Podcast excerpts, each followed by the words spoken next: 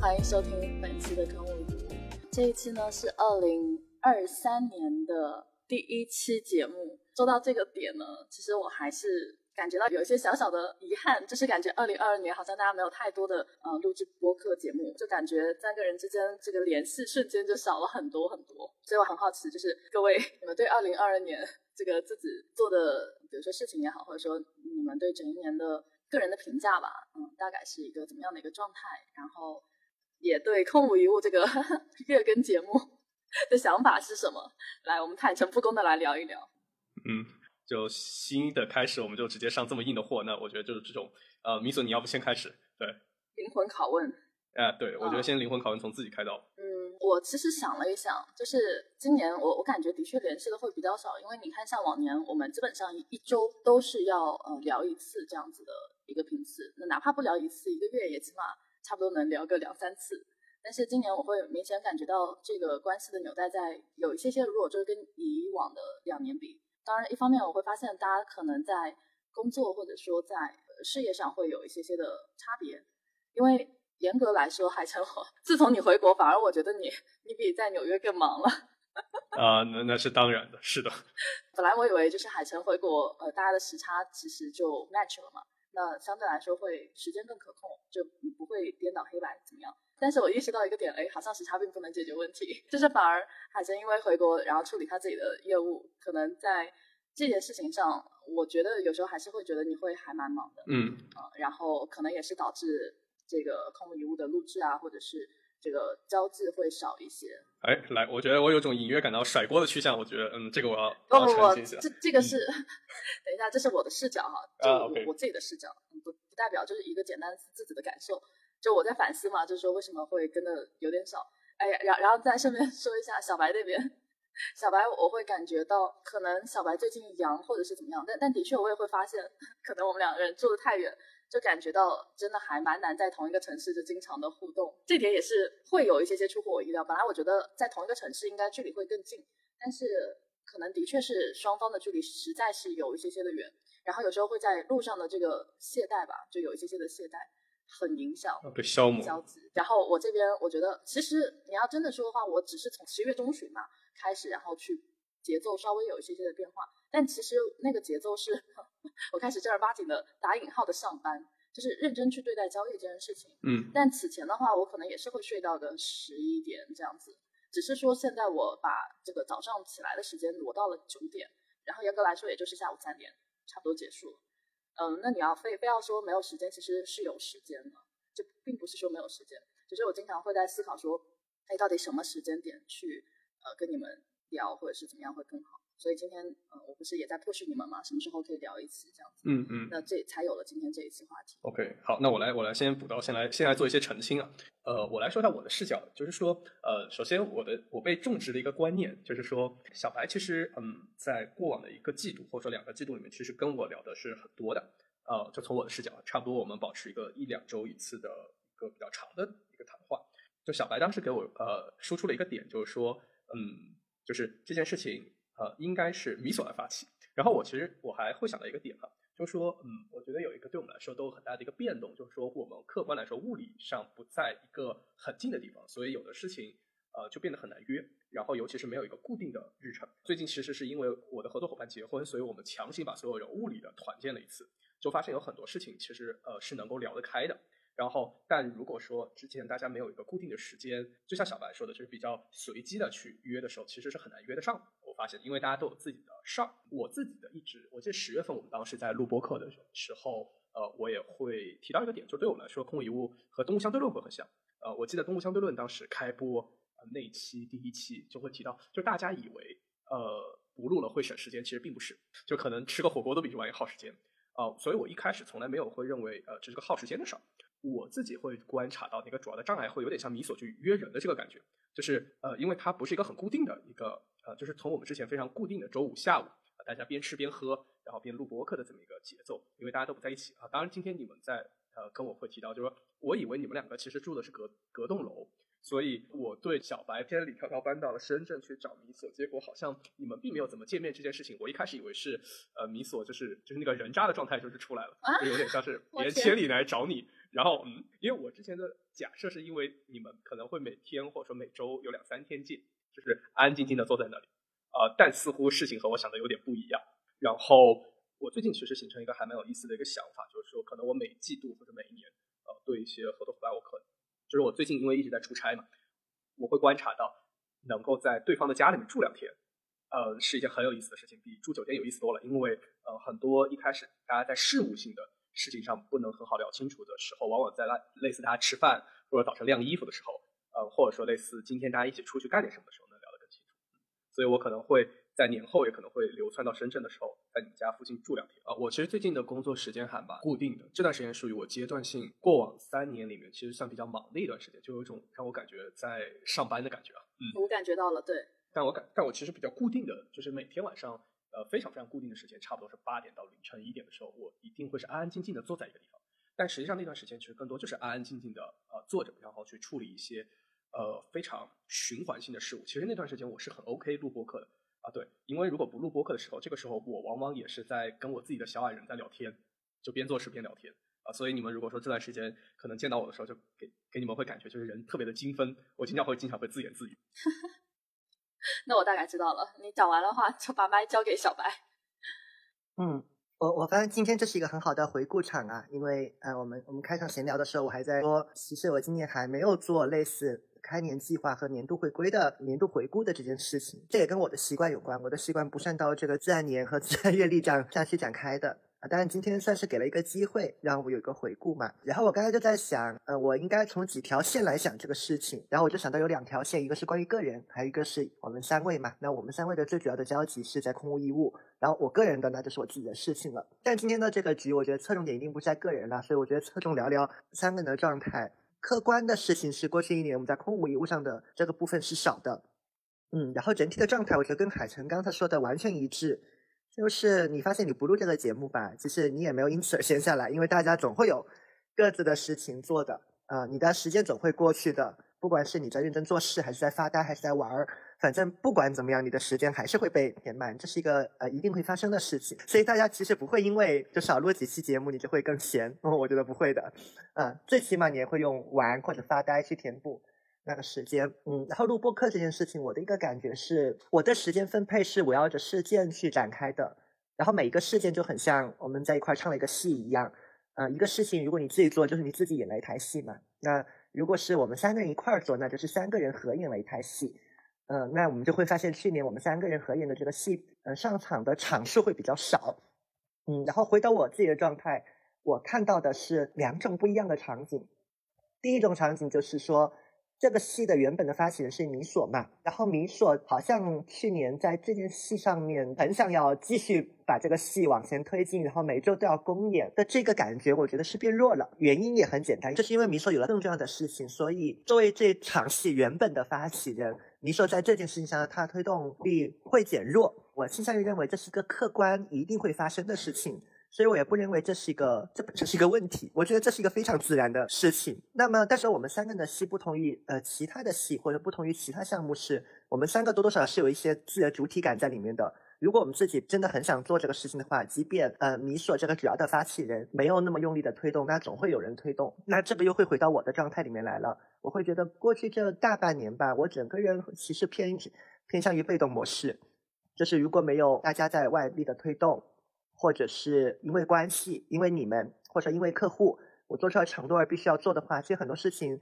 我都是可做可不做，而且我会倾向于不做。我我有点陷入这个被动的状态。然后在空无一物这件事情上，我好像也没有跟我自己的主线找到一个焦点，就找到一个非做不可的理由。嗯，所以所以就导致了这样的一个情况。从我的状态里面看到了是这样的世界。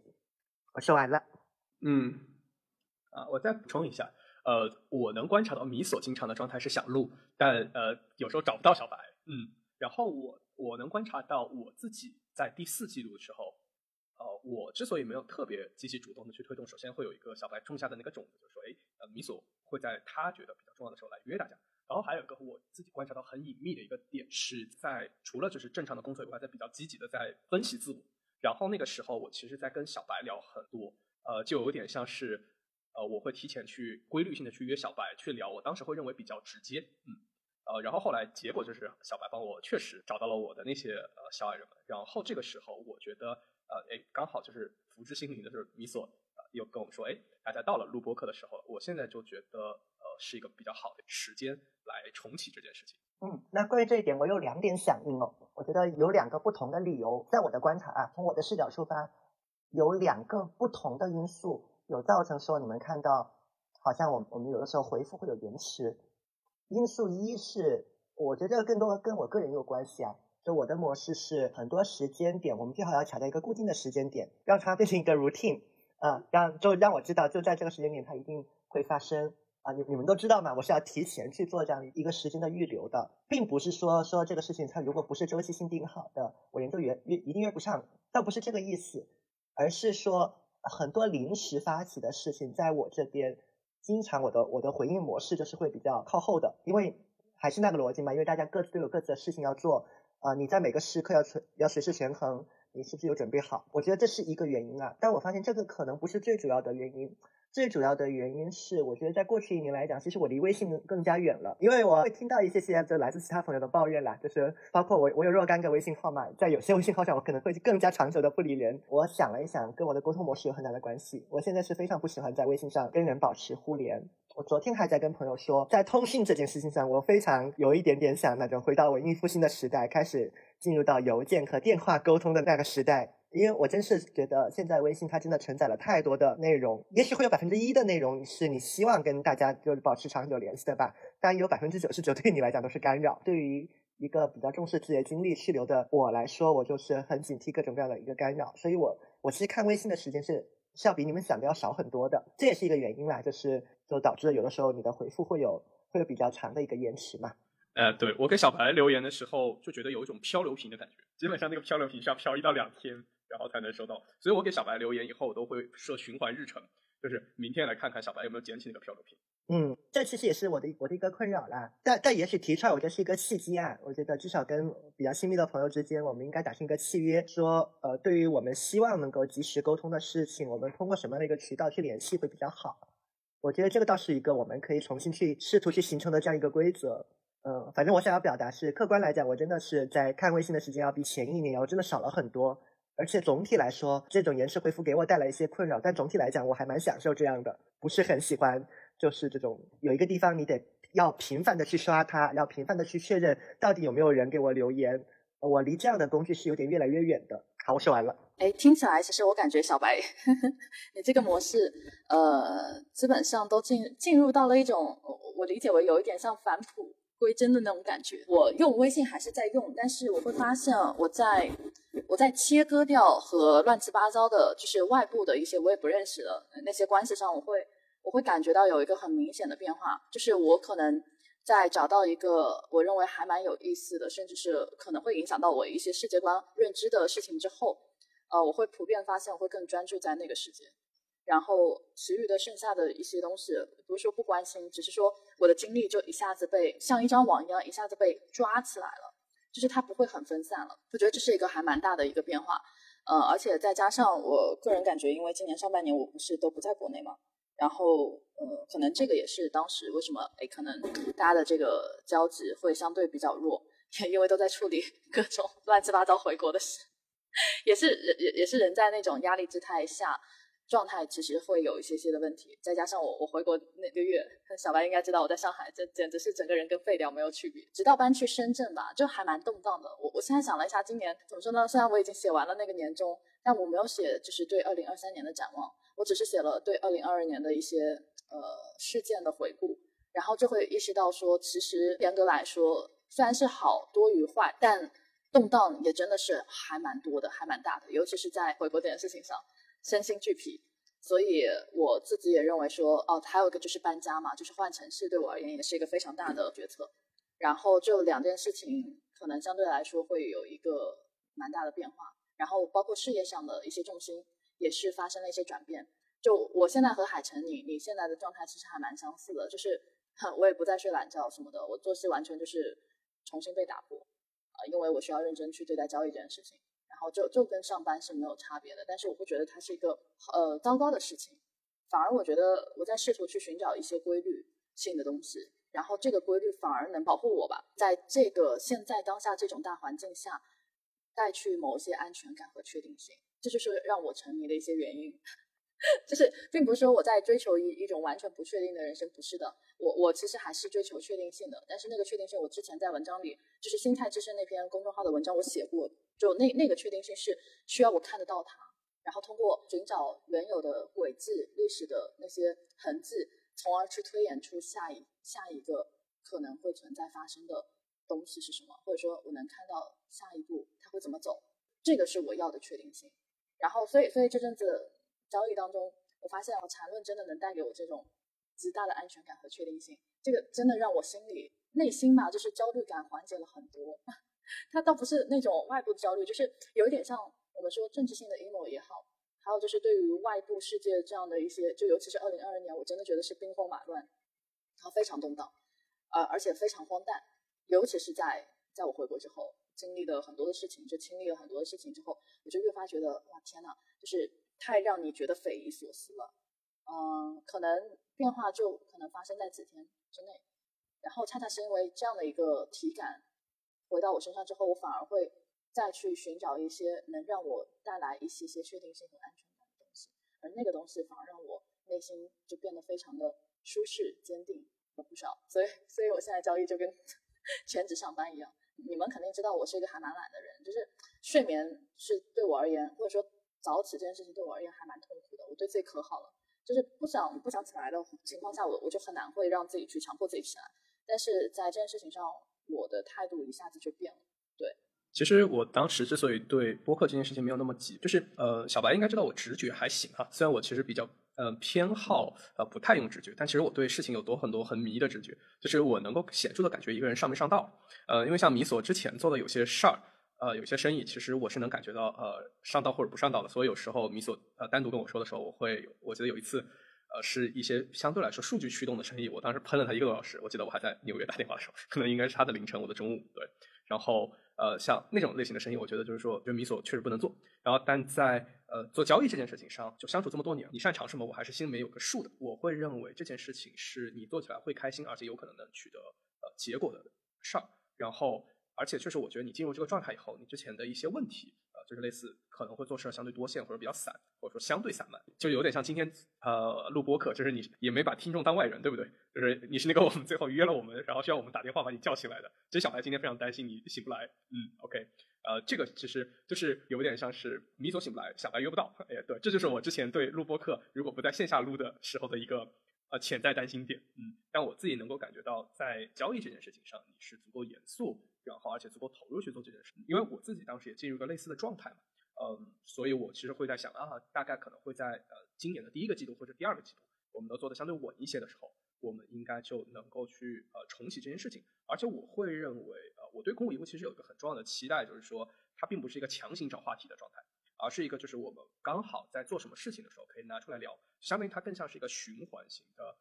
呃，我们三个人的周会，或者说是一个线上的一个 catch up。把我们自己的东西套进这个周会或者流程里面去跑一次，而不是说增加新的东西。所以我会认为，嗯，在大家都跑得相对顺的时候，呃，这样就没有任何的负担感。嗯，然后我也我也想分享我的一个观察啊，这既是对我的观察，也是对我们的观察。我觉得我们谈论今天的这个事情，更大的背景是，过去一年确实大家感受到外部的这个动荡因素是很多的。比如说，我们我们都有身体上的动荡，对吧？比如说前半年，我的三到六月份在上海。然后海城一路的这个这个迁移，它显然有身体上的很多变化，也有很多心理上的这个影响和变化。大大家都经历过各种各样的呃各种各样的一个事情，我觉得这是大的背景。呃，因为我们都在经历不同的变化，所以才导致我们每个人的状态更加的起伏不定，然后我们的那个波峰波谷能够能够相遇的这个概率就会变得更加的低。我觉得这是一个大的背景。然后在这个大的背景之下，我所产生的理解就是。在我们三个就是一起做的，其实它原本就目的性就没有这么强的播客这件事情上，其实对这个新的计划性要求是变得更高了，啊，就它并不会像我们可能之前所想象的，哎，我们哎，你看我们录制，我们不是说好我们不用强行变成周更吗？对不对？那我们的录制会变少，那是不是这个事情我们？就感觉可以更不用那么费心力了。我们可以更加随机随缘的想到了就抓起来做，就好像理论是这样的，但实践的结果告诉我不是这样。嗯，因为动荡很多，所以这件事情，呃，对它的计划性反而它的要求会变高了。因为是在这样的一个背景上，我我反倒觉得啊，如果我们现在在做那个年度的绩效回顾的话，在回顾我们空无一物去年的产出的话，我甚至觉得我们应该先好好鼓励一下自己，我们应该好好欣赏一下自己，就是去年这个鬼样子，然后我们三个在这件事情上好像也没有那么。那么就是计强计划性的在再去对待这个事情，但是我们仍然跟了那么多期，我觉得我们还做的不错，而且我倾向于认为，因为我马上就会追问一个问题嘛，是哎是什么导致我们还录了这些期，而不是一期都没有录？我觉得啊，是我们的友情还在，呃，完完全是因为友情驱动在推进这个事情。如果我们带着欣赏的眼光去看这件事情，我我反而觉得。这是我们三个独立性很强的一个表现。我们很重视友情，但是我们的生活不是围绕着友情万能嘛？不是所有都是友情为中心的。我们有自己的一个主线，嗯，但即便这样，友情仍然是我们很重要的一个部分。所以，我觉得去年一年我们录的很少，这件事情本身还蛮反映我们自己的模式的啊。因为友情很重要，所以再怎么来说，我们都会分配一点时间给到他啊。但是我们三个又是非常独立的。所以在各自非常动荡的时候，而且这件事情本身我们又没有强计划性的情况之下，录播课它不会占据我们那么多时间，因为大家都有各自的事情要忙，这是我的一个发现。所以从这个角度来讲，我甚至觉得过去一年录的少，这不是一件坏事儿。嗯，这应该从侧面证明了我们三个人过去一年的表现还不错。海晨呢？对小白的回应有何感想？嗯，OK，我觉得小白观察的很好哈。呃呃，首先就是，我觉得小白观察的呃也很符合我的预期。然后我只想补一刀，呃，因为其实我今年回大陆的时候，我就有很强的感觉，我感觉呃和我在二一年离开的国家，我感觉是两个国家。嗯，然后呃这个给我带来一种，因为我本身我是学历史，这个会给我带来巨大的不安全感，对我来说是非常非常动荡，就有点像是。嗯，可能很多人在说见证历史，就是大家会觉得什么五十年很长啊，或者说之类的，我就能想到，就是说，哎，其实五十年都能从北周到唐朝，呃，也可能类似从大清到了呃中华人民共和国，这中间就是说可以发生太多太多的事情。我在这三年在做很多生意或者说做很多事情的经常的感受就是说，哎，这也能发生，哎，为什么是这样？就很多很多的巨大的不确定性，说起来也很搞笑。之所以我其实 Q 四相对失控，我是从九月十三日到香港。然后隔离了三天，集集中隔离三天，然后再居家隔离三天。那个时候我见了我小舅子，然后结果等我从香港回到大陆，就是到南京的时候，结果发现哎取消了集中隔离，就亏了。然后在南京被隔离了七天以后，再去镇江去隔离三天，因为我有团队在镇江。然后刚隔离，结果。啊，我那边的人结构给隔离了。然后后来我在镇江，因为有些业务就是远程的时候，有些业务处理不清，我们在线下去处理一个一个逐逐个去处理业务的时候呢，结果我老家又被封。本身我的预期是有三个月里面我可以处理很多很多事情，结果就在镇江就待了一个月。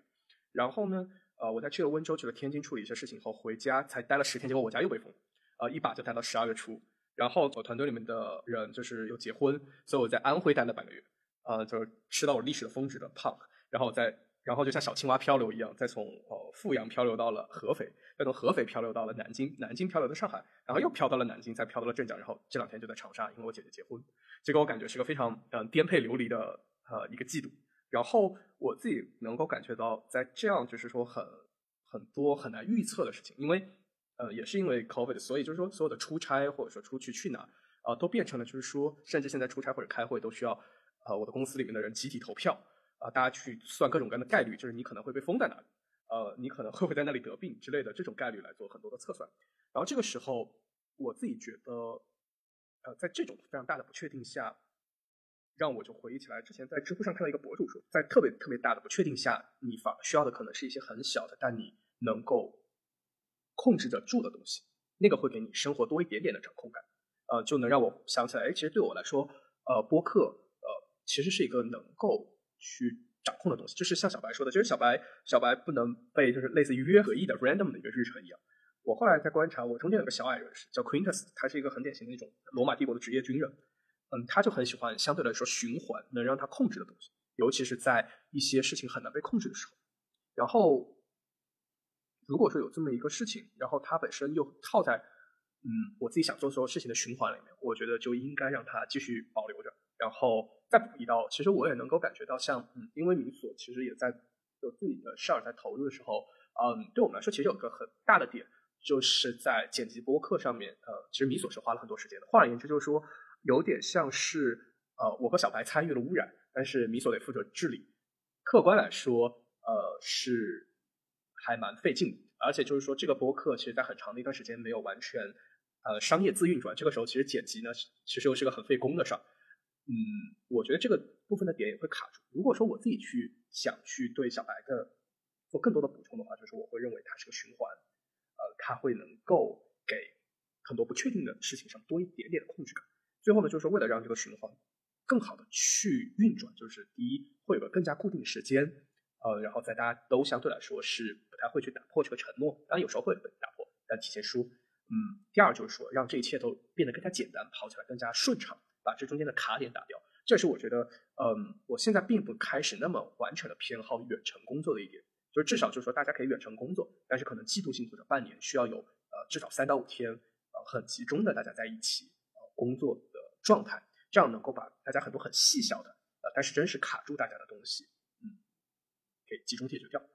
然后我预期，因为我的下一个季度应该会把我这边很多稳定的业务已经完全跑顺，所以我估计我四月份的时候可能会跟呃米索，我会来深圳，我来看一下米索去操作很多事儿，可能我那个季度就可能会待在深圳之类的。然后那这样的话，大家逻辑上都在一个城市，我会把你们喊出来，嗯，这样的话可能能够有更大更加多线下相处的时间。可以啊。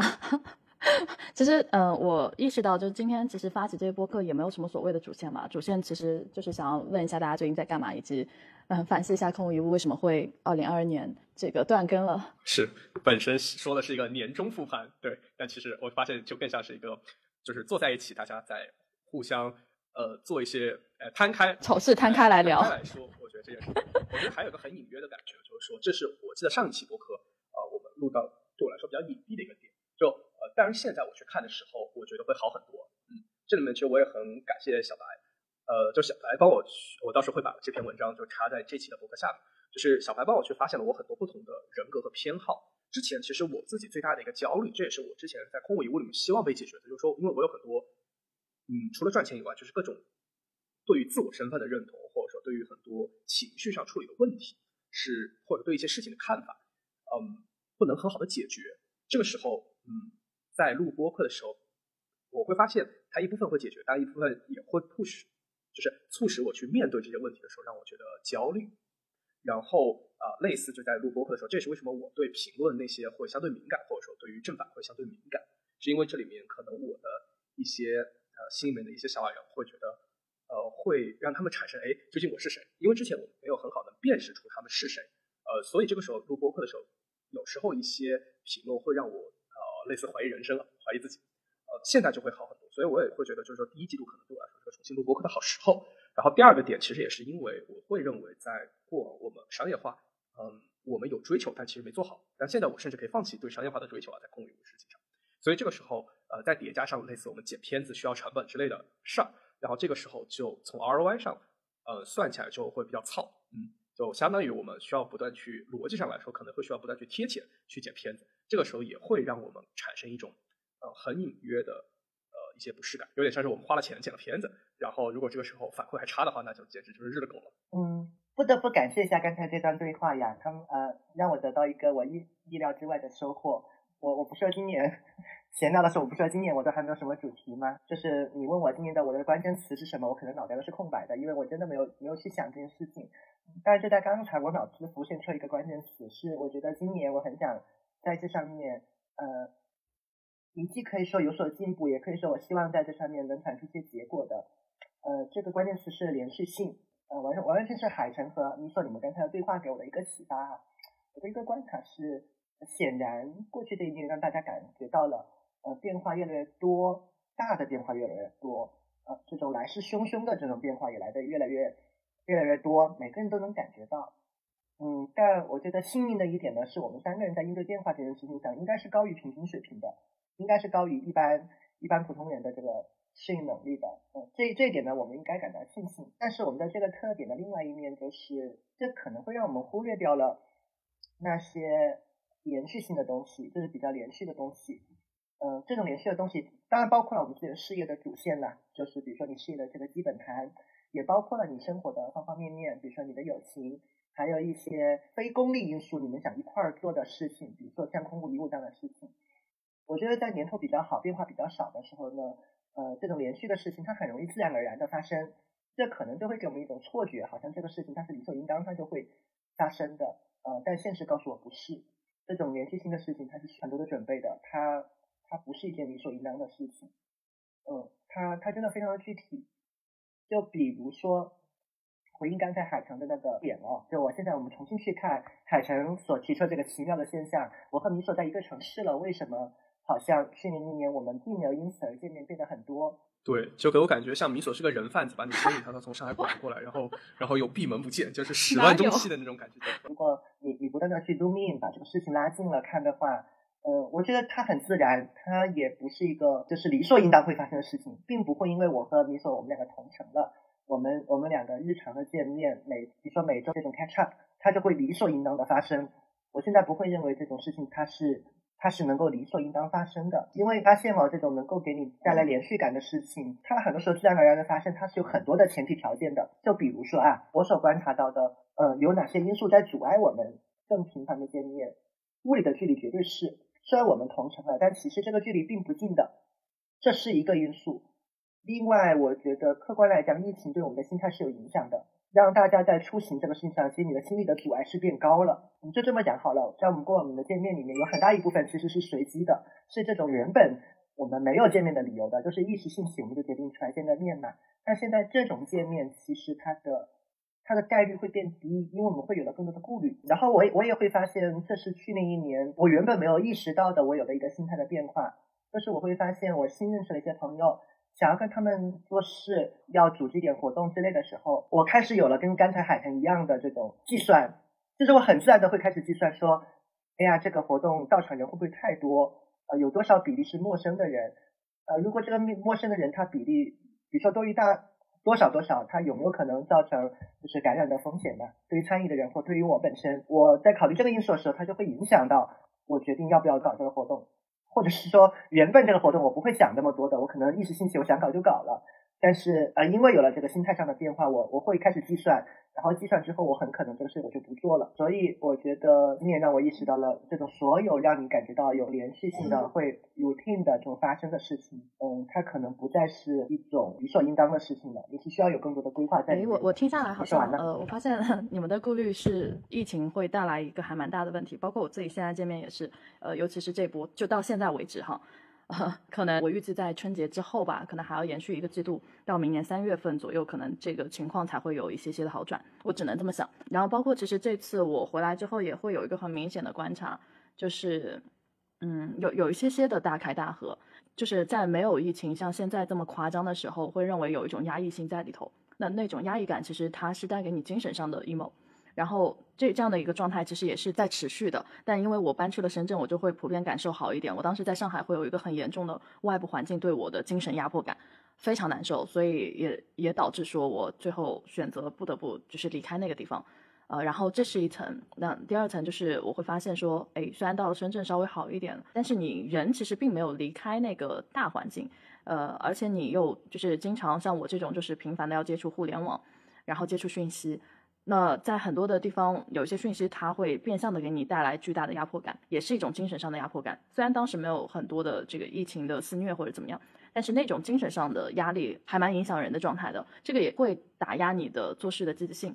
那呃，这个是我我理解为刚刚小白讲的那个点。然后到现在为止，你看这个近期又发生了一个很大的惊天逆转，但这种逆转呢，它又向另一个极端走去，然后猝不及防。就是 OK，你现在好像没有什么这个精神上的被封闭的那种压迫感了啊，你不用胆战心惊。但是与此同时，你会带来一种像身体上的不安全感，尤其是这波疫情，它超过了我对于原本奥密克戎的认知。那这个感觉就让我觉得我会很担心自己的身体情况。就再加上你们因为都这还就海城没有得过，小白得过，我身边的在深圳的好朋友也得过。哇，我看他们的状态蛮夸张的。所以，嗯，你你可以说每个人的身体素质不一样，然后导致这个病状的情况也不一样。但就是因为这种不确定性，才带给你巨大的安全感。如果像我当年得的这个状态一样，哎，可能四五天就好了，那我也不会有这种焦虑感。而这个东西呢，它又是会不同的病毒交叉的、重复的让你感染。也就导致说我最近的真的只敢苟在家里，很少出去。呃，哪怕见面，可能也是也是会选择性的去见。所以这种当下的不安全感，就加剧了我其实会倾向于把自己至少在物理层面上去做一个很强的隔离。然然后再再说回来，就是嗯，我刚刚说的唯一能带给我一些些安全和确定的东西，竟然是交易。那所以，我愿意花很多的时间和精力在交易的世界里沉浸。就你们要知道哈，就是做交易是很孤独的，它它真的是一件非常孤独的事情。可是你会发现，说在经历了这些什么身体上的、精神上的压迫也好，或者说那种压抑也好，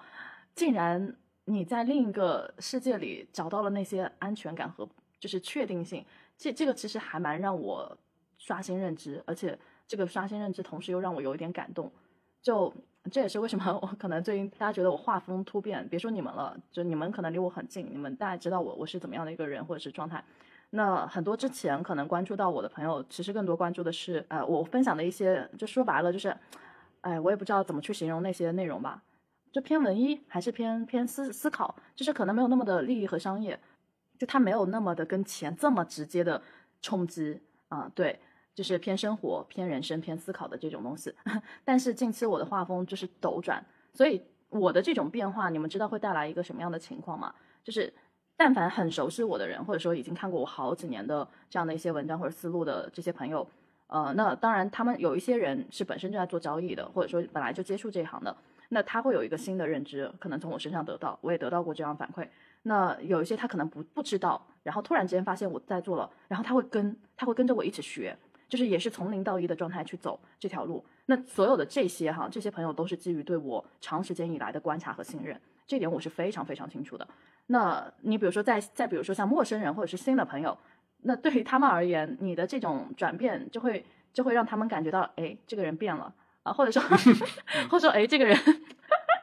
这个人瞬间你懂的，就是负面的反馈就会一下子呃进入到他们的性质，瞬间感觉你的那个星球变成一个。古平星球的感觉，对吧？他他都不用加我星球，他他就只要是读一些我外部的文字，其实我也很少去写了，因为我不太愿意分享这这些东西。就他可能就会意识到说，哇，这个人怎怎么画风突变，变得好像我不认识他了，或者说他是不是变成了怎么怎么样啊？Anyway，但是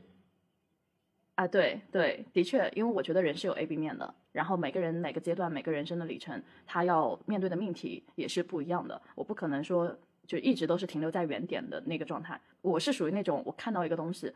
就是它带给我新世界的大门，我我会很惊喜，然后会推开门沉进去。但是我发现，就是当我遇到了这个交易缠论加交易的时候，哇，真的是推开了我新世界的大门。就起码在心理上和思想上都带给了我一种前所未有的感觉。就那那个体验是很让我震惊的。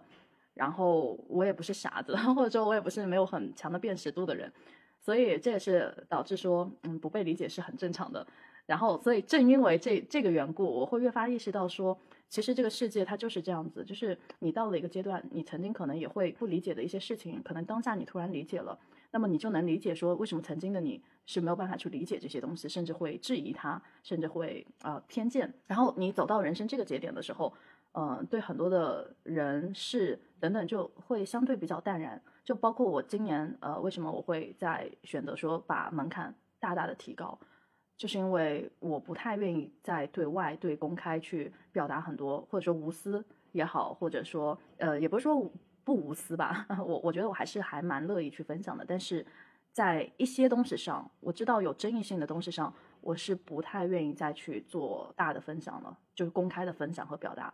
因为我知道它会有很多的误解。而这些误解倒不是我害怕或者怎么样，而是说我觉得这些是不必要的，就是我我没有必要去让很多人知道这个东西，然后去怎么样去去 judge，因为 judge 在我看来是最廉价的，它没有意义。真正的意义是在于说你不能用到它，你能不能使用它。就像一个屠龙术，你看不懂，你就会去 judge 它。但是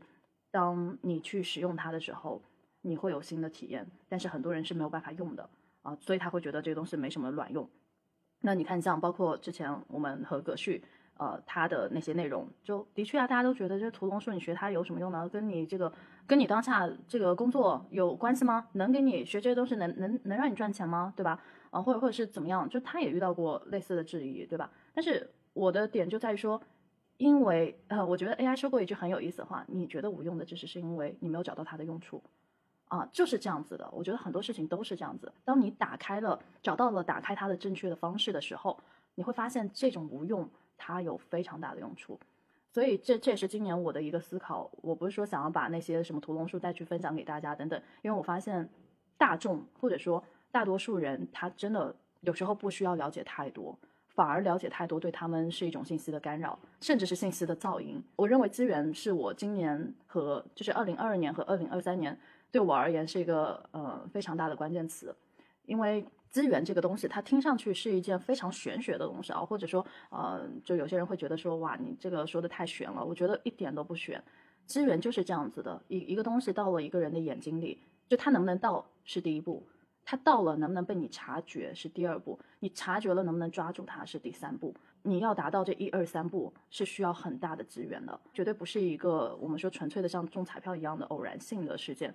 而是冥冥之中的有有些资源它它来到了你这里，然后你抓住它了，看到它了，那这个资源当然可以为你所用，甚至是改变你的一些生活的状态、人生的轨迹都是有可能的。就包括我们在讲贵人的那一期。其实我认为也是一样的，这个贵人能不能被你遇到，遇到了你能不能识别出来，识别出来了之后，对方愿不愿意帮你，这个就是一二三，对不对？那你要有多大的资源，你才能够有这样的一个这样的一个机会啊，你才能把握住这样的一个机会。所以我觉得，嗯，今年和就包括呃，当然二零二三年才刚开始，我不清楚，但是我我会反而会觉得说，很多的事情并不是你主观能动性就能掌控的。有时候真的是看缘分的，所以我在对外的公开表达上也好，内容的制作上也好，我其实已经不是真的不太在意说我需要哎你来认可我、赞同我，或者说你呃你怎么怎么样，我就是不太需要，我也不需要大量的粉丝或者怎么样，我反而就是经常和我社群人员说，就是我倾向于做小做精，而不是做大做量，因为不该知道的，就像我我我现在理念就是有些信息你就不要碰了。我现在才理解，你知道吗？以前我总觉得说，哇，这个东西对我真的好有用啊，就让我受益匪浅。我真的好想把它分享给很多人，哪怕是陌生人。但现在我会倾向于说，我只愿意分享给我身边真的有意愿来找我的朋友，而不愿意分享给大众。因为对大众而言，这个东西它用不好就是适得其反，甚至会干扰到你原本的信息这样的一个状态、信息的解读能力等等。就是它不该是这个阶段出现的。那么就暂时不要让它出现。哪一天资源到了，你又遇到了它，那你又感兴趣了，你没有偏见了，那那你去了解它，带着好奇，带着探索欲去了解它，那个时候没有问题。但是如果你没有遇到，或者说你遇到还是有很强的这个戒备心、偏见，那那你就不要碰它。就这这就是我对现在所有的呃，你遇到的人也好，你遇到的内容信息也好，你但凡有偏见的，你就不用碰了。就是 我反而不会，就就像以前你们也知道，像以前我还会劝说。哇，这东西这么好，你为什么会忽略它或者怎么样？对，安利加传销就疯狂安利。我现在反而不会有这样的一个状态了，因为我认为你就是跟他无缘，资源没到，就是他不属于你，然后你不要跟他有交集。那这个这个他可以是信息，可以是内容，可以是人，嗯，但凡你有偏见的东西，你就就不要碰了，就就远离他就好。嗯，所以当当然了，我们我以前的说辞是。哎呀，你不要给自己造一个信息茧房啊什么什么之类的，对不对？不要带偏见等等。你看，就是到了我当下这个节点之后，我又进到了另一种悟，就是那种悟不是说我要来劝你说不要不要偏见，不要有信息茧房，而是我觉得，就算我告诉你也没用，有些东西真的得自己去走，就是路需要自己来走。别人只是撑死来来告诉你一下，或者有有好心人愿意带你一程，那那可能也很好。但是大多数的情况下，这条路是你自己来选择、自己来判断、自己来去走出来的，不是别人来给你走的。对，所以我的心境就是在在今年有一个很大的变化，就是我不再，我不想再劝人说这个东西很好，你们疯狂去，我只会对自己人这样子，但是我对外人不会。就甚至你们知道啊，就最近也有乱七八糟人找上来，我直接说我不懂，我不知道。你不要来找我，我带不了啊！这是这是直接劝退，因为在我看来都是没有资源。但凡我觉得他没有资源，那我就绝对闭口不谈，就是不会再去多说什么，也不会想要去劝别人怎么怎么样。嗯，就这这就是看缘分。嗯，那这就是我近期的一个还蛮大的观念上，甚至是整个世界观的一个改变。对，就就偏偏的，真的就是真的还蛮偏道家的那套学说了。我以前。我不是很早早两年就已经在看道家的那些东西嘛，但是当时还是会有一些些的执念在里头。那种执念就好比说，啊，我知道，呃，你要顺其自然。我我也知道，就是道家学说当中的那种无为，但是你真的落到行动上，你还是会刻意有为。那个状态是，就像一个你原本的在运作的机器。它有自己的一个习性和惯性，你要去纠正它是特别特别难的。那即便是我跟你讲很多的道理啊等等，你还是很难去让这个机器改变它原本的运作的轨迹。直到呃，我我觉得至少在当下吧，我觉得我这台机器它在发生改变，而且那种改变是它真的被注入了一些更自然的东西、更自然的观点、更自然的想法，然后很多的事情就让它变得很自然。就是心态上也变得自然了，也不会再我执，然后，呃，做事的态度上、传播的一些想法上也变得很自然了，就是它都流于自然的运作了。就这个机器原本是我在刻意的去设定它，然后我再用自己的我执再去呃主观的引导它，但是现在我放手了，就是 那种放手的状态，就是让它自然的去转，反而它开始哎好像轨迹在发生变化，而且它也在影响我对很多。人和事的态度和观点，嗯，尤其是一些关系啊，或者是信息上的一些态度和观点，它让我变得还真的越来越专注于，就是探索这层，而不是说可能就是以前嘛，以前就是太热心了，就是想把很多对自己受益的东西，嗯，就是哼哼哼的安利，很暴力的安利给别人，就不会再有这样的一个状态了。嗯，就是可能年纪上来了，我也感觉，对，我们两个都快三十岁了嘛，虽然呃虽然这样说小白不太好，对。小白，小白其实看起来其实比我们两个年轻。我自己也会感觉到最近很多东西在处于一个比较安定的状态。其实我会观察到，嗯，安定还是确实是一个，嗯，我自己挺想要的东西。嗯，哎，我我最近也会觉得，就是我还还是骨子里会有很多的好奇心和探索欲，但是现在的好奇心和探索欲会更倾向于说把稳这个东西给捏进去，然后我希望是稳稳的前进。就是呃，不需要有太多的外部的那些，比如说外部的声音或者是噪音来去对我这艘船进行干扰。因为你要知道哈，就是我刚才脑海里想了一个场景是什么呢？就如果每个人他都驾驶着一艘船，然后我会发现说，我以前的船呢，它的帆 可能很大，然后很很瞩目的那种，很很招摇 撞势的那种状态，容易被炮击。对对，但而而且那样的状态是嗯。当然，我以前的发心也是，就是希望一直以来都希望帮助到更多的人。但是你的那个方法其实不太对，就是就是就跟我刚才说的一样，就是你会以一种很强观点、很暴力的方式去输出你认为好的东西给别人，然后可能有时候你会觉得啊，为什么他意识不到这个好？就就有一种谈恋爱的感觉，你知道吗？就好比说你做了很多的事情，你真的把最好的尽所能去分享给对方。但是你会发现对方好冷淡啊，甚至对方对你的这种付出啊，或者说对你的这些所谓的好 视而不见、熟视无睹，甚至会批判。然后那个时候，其实对你而言，你会觉得很受伤，你就会觉得为什么对方不接受，或者说为什么对方不能理解？嗯，你就会陷入到一种我执的状态。就那句话叫放下助人情节嘛，对吧？那到了今天为止，我反而觉得，就是我的这艘船，我不需要它。这么扬帆了，而是我觉得它保持自己的运行的节奏就可以了，它也不需要去用力的向外去安利什么东西，它只要把自己这艘船稳稳的在这个非常动荡，甚至是有很多有风平浪静，也有这个狂风海浪的这样的一个状态下，能够持续前进，任遇到任何的外部环境的变化，它都始终能够稳稳的往前走。那我觉得其实就够了。至于这艘船它能不能帮到其他的船，或者说它能怎么样，这个是不是船能控制的，而是看缘分的，看机缘的。有人看到了，有人上了船，那 OK 没有问题。那有人看到了，有人不选择不上也没有问题。有人看到了就觉得这个船太招摇了，不去也没有问题。就是对船有评价什么的都都很正常，我觉得真的都很正常啊。只是说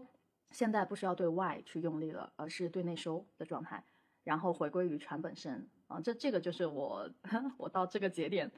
的一些嗯心态的改变。然后当然在事业上也会有一个很大的变化，就不需要你太用力，就你正常的去做发声，然后正常的去写书写你的思考、你的观点就 OK 了。对，就小范围和朋友去聊就行。嗯，是我能显著的感觉到米索变得更加上道了。对，其实说起来，因为我刚刚在群里面在不断做笔记。然后，呃，因为我其实是首先我知道我自己在干嘛，然后我也知道米索在干嘛。其实，因为我和小白呃往往是基于事务性的，就是基于专题性的去聊。然后其实我并不知道小白这半年来吧，除了呃 COVID 呃情绪会受到很多的影响，以及说会日常做一些教练或者上一些课，就但我其实没有想清楚，哎，小白其实在过往的半年里面的主线呃是啥，以及说呃我觉得还有一个附带点觉得很有意思，就是因为我们这一期最早是要去聊新年的计划，所以因为我知道小白其实是不太做计划。但是呢，小白又会提在刚刚录播课的时候会提到，就是他他如果说嗯，在类似录播课这个流程没有可预期的情况下，他就会倾向于划过去。呃，所以其实我对小白对于事情或者说对于计划的确定性究竟是什么态度，一直不是很清楚。这两个问题，我觉得这今天是一个很好的自我觉察局啊。在今天的这个闲聊，我觉得比上了一场教练的对话啊。对我来讲，嗯，我刚才也记录了一些关键词啊，就是一开始我说到的连续性。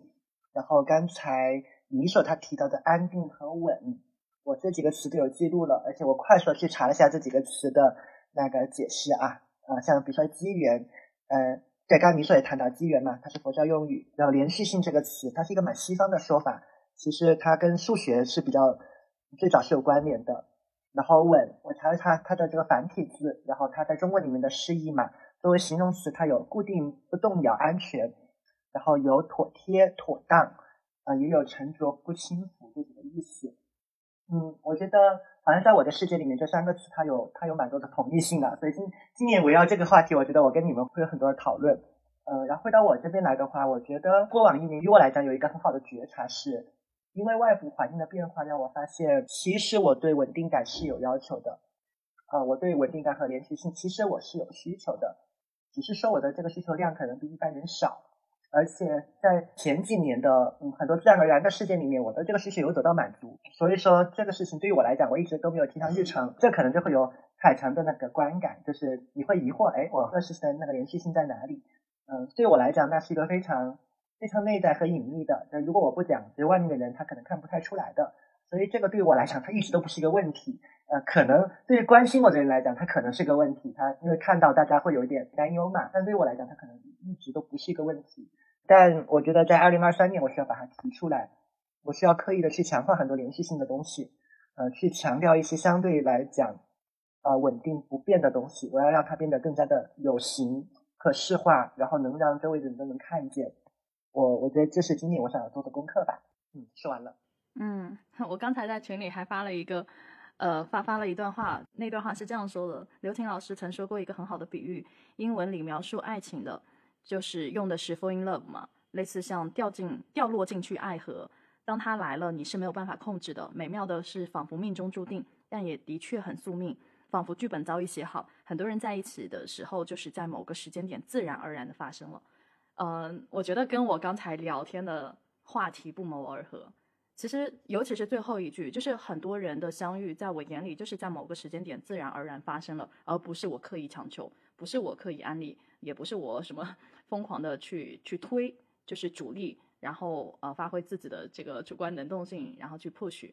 所以这个其实我觉得也是巧合哈。就当这段文字突然之间就在刚才那一瞬间落到我眼里的时候，我认为也是一种资源。所以很多事情我个人会倾向于用资源来去解释，倒不是说宿命论，而是说你得理解很多的事情它有一自己的运行的规律。那为什么我前阵子跟海晨在聊那个交易带给我的一些思考的时候，因为海晨你当时不在问我缠论的事情吗，然后我说他沉迷的不是说什么，哎呀你在股市上买来买去买来买去，不是的。如果他真的这么简单的话，那我不需要花这么多的时间和精力去探究它。这个东西在我眼里，它它就像是一个奥秘，你知道吗？就是像科学解谜、探索奥秘的那种状态一样。因为它在纸上一个很重要的命题是：你怎么理解历史的轨迹？你怎么理解规律？你要知道哈，就是股票这个东西，它代表的是一家公司，没错。但是这家公司它历年以来的运行轨迹，都就是很直白的显示在了这张股票图上。那你看到这张图形，你看的其实是它的历史周期，这个是不一样的，就非常的不一样。不是说我在这个世界里，我我想的就是钱。钱只是一个维度而已，而且甚至在我眼里，它是一个重要的维度，但它绝对不是一个最重要的维度，或者说它绝对不是。如果你只是带着想要赚钱的想法去思考和研究这个东西的话，那它没有意义。在我看来，钱就是身外之物啊，那你一时一会儿有一会儿没有，然后它就是在你身上不停的流动嘛，对吧？但是什么东西是让我特别特别就是沉迷的，或者说为什么我会在这个世界里这么的沉迷，花这么多的心思，就是因为它在指向一个东西叫做规律，而它在指向一个名字叫自然而然。因为我觉得很多为什么我会说资源，它不光是你去认识，你去无意当中接触到了一个人，认识了一个人，然后你们发生了交集，就这些东西看上去好像都是一种巧合，但其实。我一开始在做交易的时候，我也会认为说，啊，政策消息它它是一个因素，然后，呃，是一个很确定的因素，然后公司资本面它也是一个很确定的因素，没问题，这些都是，就它有很多的维度去构成。但是直到我看到，竟然有一个东西叫做规律，叫做历史的轨迹，然后我之前不是又又又在看很多关于政治和历史的一些内容吗？其实他把我此前的一些知识给串起来了，然后我就在思考规律到底是什么。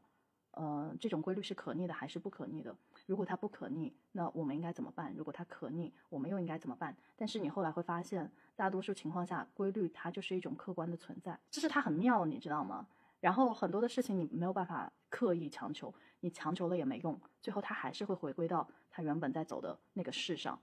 就一旦事发生了，它就很难被逆转。也就是我之前在思考说，当大事发生的时候，你个人的。力量是微不足道的，你是无法逆势而为的，所以他帮我指向了一个更宏观的大的命题和议题。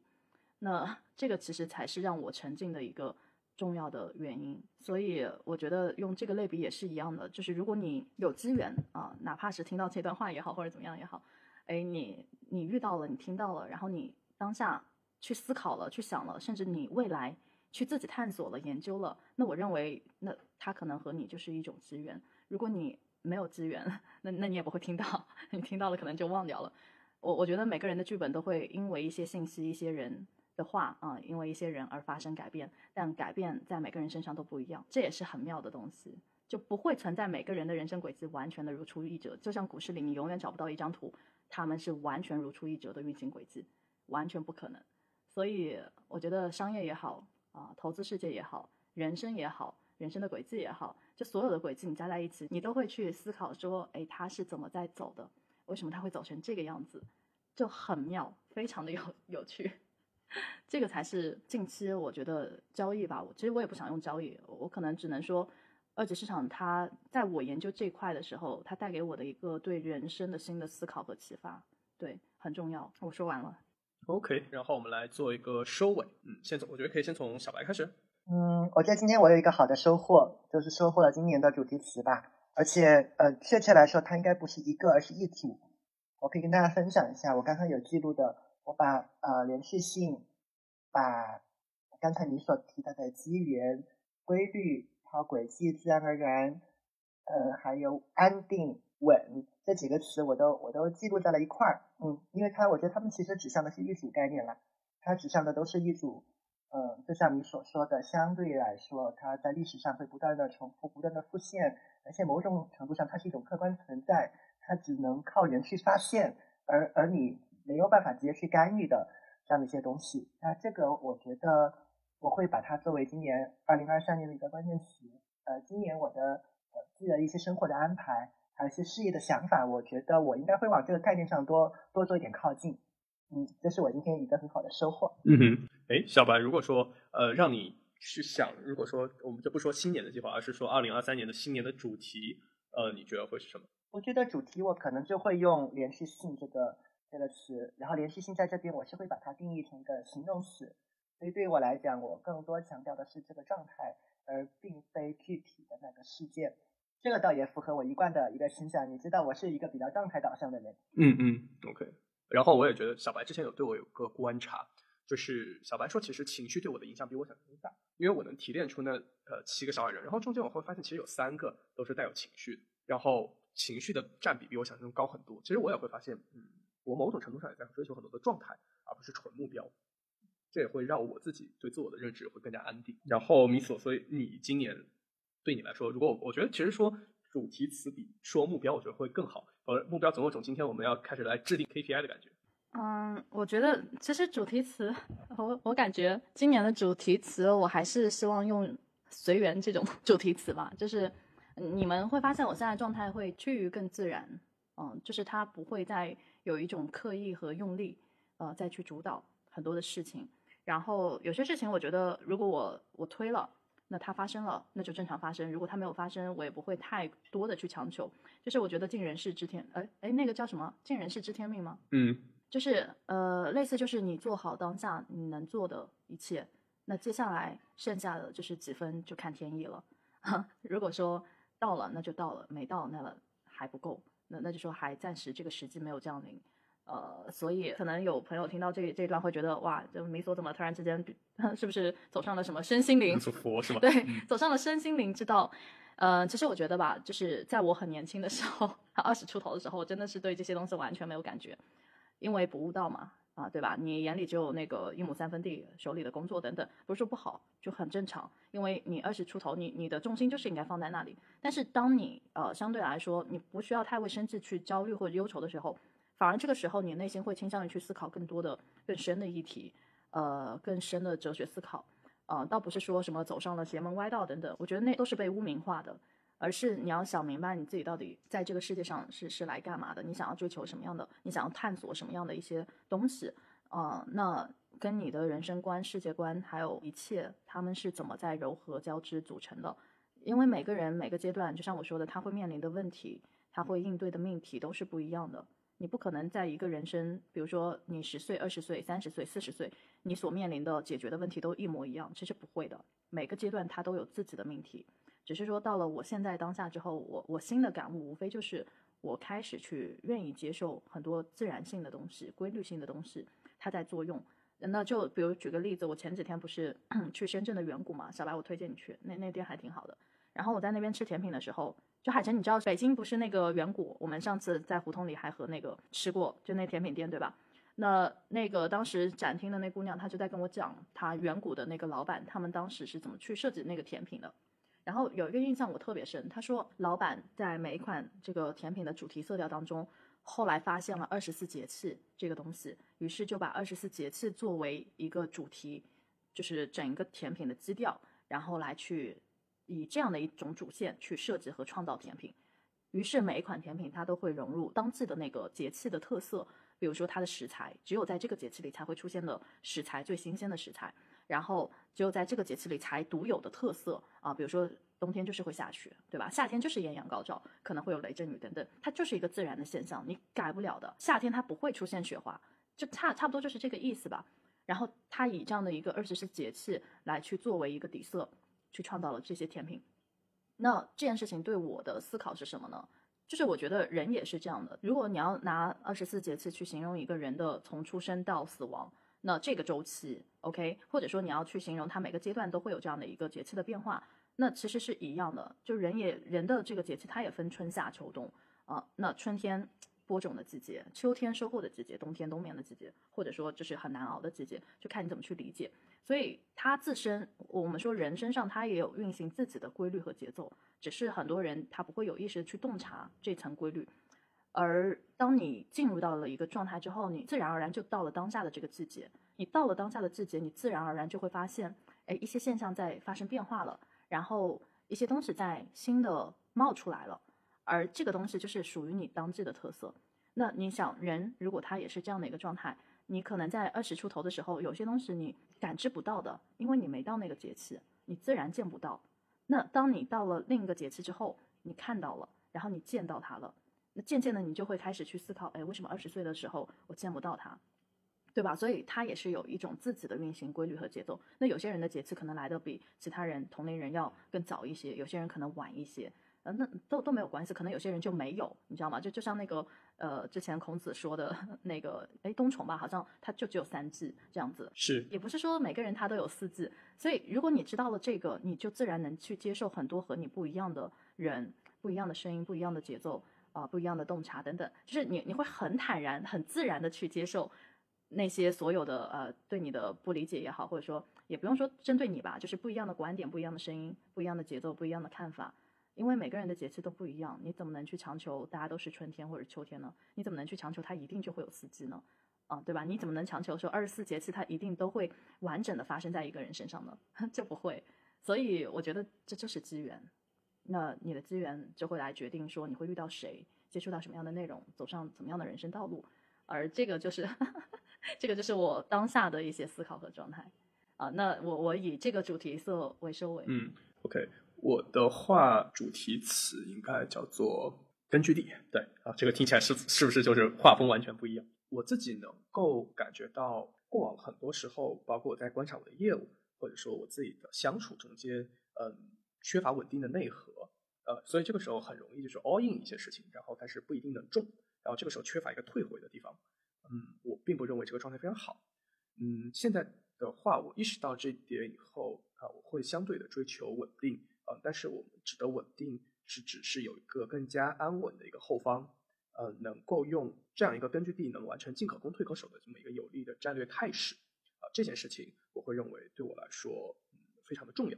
呃，我其实能够观察到，因为就是前段时间小白在跟我聊，然后我可能提炼出了很多，就是有七个不同的小矮人，就是有个叫做 Quintus，他是个军人，然后 Francisco 是一个修士，然后 Jules 是我妹妹，也是一个呃比较放浪得开的一个然后 Gabriel 就是纳粹德国的 Gabriel 是一个。呃，就是那种呃很 aggressive，然后声音很大的一个人。然后其实米索之前曾经跟我提到过这个人格的存在。然后 Nate 就是一个很典型的 Alpha，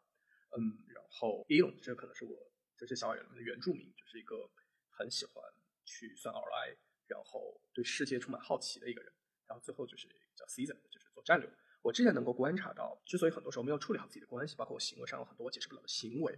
呃，也是因为我和这些小矮人之间是没有处理好他们之间的关系。啊，包括有可能会涉及到类似缺乏安全感或者目标不确认，所以其实我这段时间经常在做的事情就是尝试在不断的跟他们聊天，然后不断去整合他们，让他们看到更加共同的愿景，并且能解释过往很奇怪的行为。我现在会感觉对我来说，其实一直在做的就是两件事情：第一，我会知道呃什么样的 CP 组合，就是这些小矮人的 CP 组合什么样的战斗力会最高，呃大概会是一个 e l o 去算 OI 就是有点像把一件事情琢磨透，Queenus 去每天去做运营，去把它做得很夯实。然后 Francisco 就是可能会保持所有小矮人情绪的稳定，然后每天去跳开去想一些更大的事情。呃，然后在每周每天做事情的时候，我现在会养成一个习惯，就是说可能做一件重要的事情以后，可能会锻炼一下，那就是保持 Nate 的那种呃非常 Alpha，就是情绪身体看起来非常强壮啊那种感觉，会让所有人都感觉很开心。然后 Jules 就可能我每周周休的时候爱干嘛干嘛，就是疯一下。然后可能像 Caesar 和戈贝尔是现在表现不太好的小矮人，他们关节闭。就我现在其实能比较好的去处理好这些关系。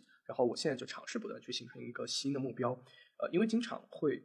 在很不确定的时间里面，就我之前其实一直处理不好，在不同的场景底下用不同的小矮人去聊天的方法，就是之前我其实没有意识到他们的存在，所以我有时候在收到负面反馈的时候，我会会就会去想，哎，嘿，海神你怎么是这样的一个人？你怎么是这样的一个人？你为什么这件事情做这么菜？呃，现在其实我能够做归因，就是举个例子，就是可能哎，这个锅是哪个校园的？啊，这个其实是谁做的好？这件事情会让我获得巨大的嗯安定感，就有点像是我做了一件事情。可能做的不太好，它有个地方可以退回，它可以就不断优化，而不是说一旦败了就是兵败如山倒的一个状态。无论是对我自己处理自己的关系，还是说生意上，我都会期望接下来一年里面尽可能做到非常的扎实，它是一个稳定的根据地啊。这样的话，我觉得我到呃三十岁才能真正做到三十而立。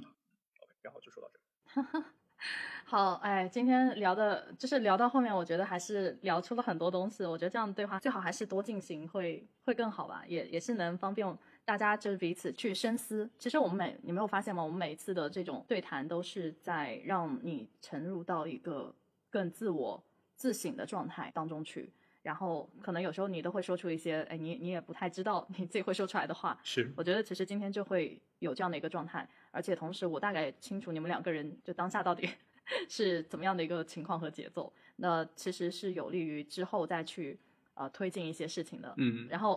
这边也跟听众们说一下，那我们二零二三年呢，啊，还是会继续的更新空无一物，只是说那个我们现在的时间，就基本上大家也也已经敲定好了，就可能没有二零二二年这么多的，不管是外部环境的带来的 emo，嗯还是说这个内部环境带来的这种压抑，相对来说很多事情它会进入到一个循序渐进的是正轨上去。是，嗯，那所以今年呢，我也希望说，哎呀，空无一物，它 至少。不太是月更播客，两周一次也行。嗯，我们先可以从每周三的晚上八点到十点这个时间开始。对，我们今天写到朋友圈，然后我来预测一下我们这一年能录多少期。等明年结束的时候，我们来看大家有没有达成。可以啊，可以啊，没有问题。因为因为我觉得大家其实每个节奏、每个变化、每个当下、每个想法其实都会不一样。然后在这样的一个对话当中，共创式的对话当中，反而会激发出更多的一些想法和思考。嗯，对，这个、这个其实就是我认为聊天还是一件非常重要的事情。对，嗯，这期播客就到这里结束，感恩，嗯，拜拜，拜拜。